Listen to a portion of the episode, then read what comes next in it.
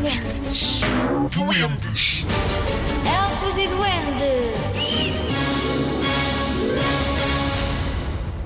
O mestre e o aluno. Era uma vez um homem que tinha um filho que gostava muito de ler. O filho saiu de casa para procurar trabalho e conheceu um homem que lhe perguntou o que estava a fazer.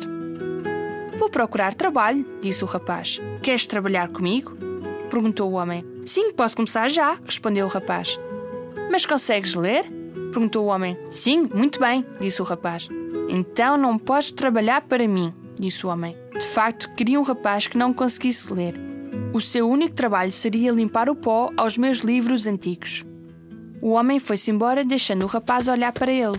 Que pena não ter ficado com esse trabalho, pensou ele. Era exatamente aquilo que eu queria. Decidido a conseguir o trabalho, o rapaz vestiu o seu casaco do avesso, para que o homem não o reconhecesse. Depois correu por um atalho para aparecer à frente do homem com quem tinha falado. Para onde vais, rapaz? disse o homem que não tinha reparado que era o mesmo rapaz de há pouco. Estou à procura de trabalho, respondeu o rapaz. Queres trabalhar para mim? perguntou o homem. Sim, com muito gosto. Mas consegues ler? disse o homem. Não, não conheço uma única letra, mentiu o rapaz. Então o homem contratou e todo o trabalho que tinha de fazer era limpar o pó dos livros antigos do seu mestre. Mas como só fazia isso, tinha muito tempo para ler e leu tanto que por fim já sabia tanto como o seu mestre, que era um grande feiticeiro e conseguia fazer vários truques de magia. Conseguia transformar-se num animal ou outra coisa que lhe apetecesse. Depois de ter aprendido tanto, o rapaz achou que já não valia a pena ficar a trabalhar, por isso fugiu de volta para a casa dos seus pais.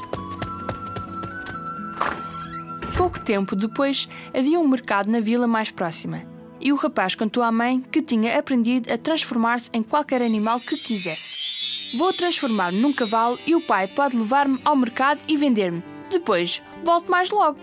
A mãe não gostou da ideia, mas o rapaz disse-lhe que não tinha razão para se preocupar. Ia correr tudo bem. Transformou-se então num cavalo. E por ser um cavalo tão bonito, o pai vendeu-o por um bom preço no mercado. Depois de ter sido vendido, o rapaz transformou-se de novo em si próprio. A história espalhou-se de vila em vila até chegar aos ouvidos do feiticeiro.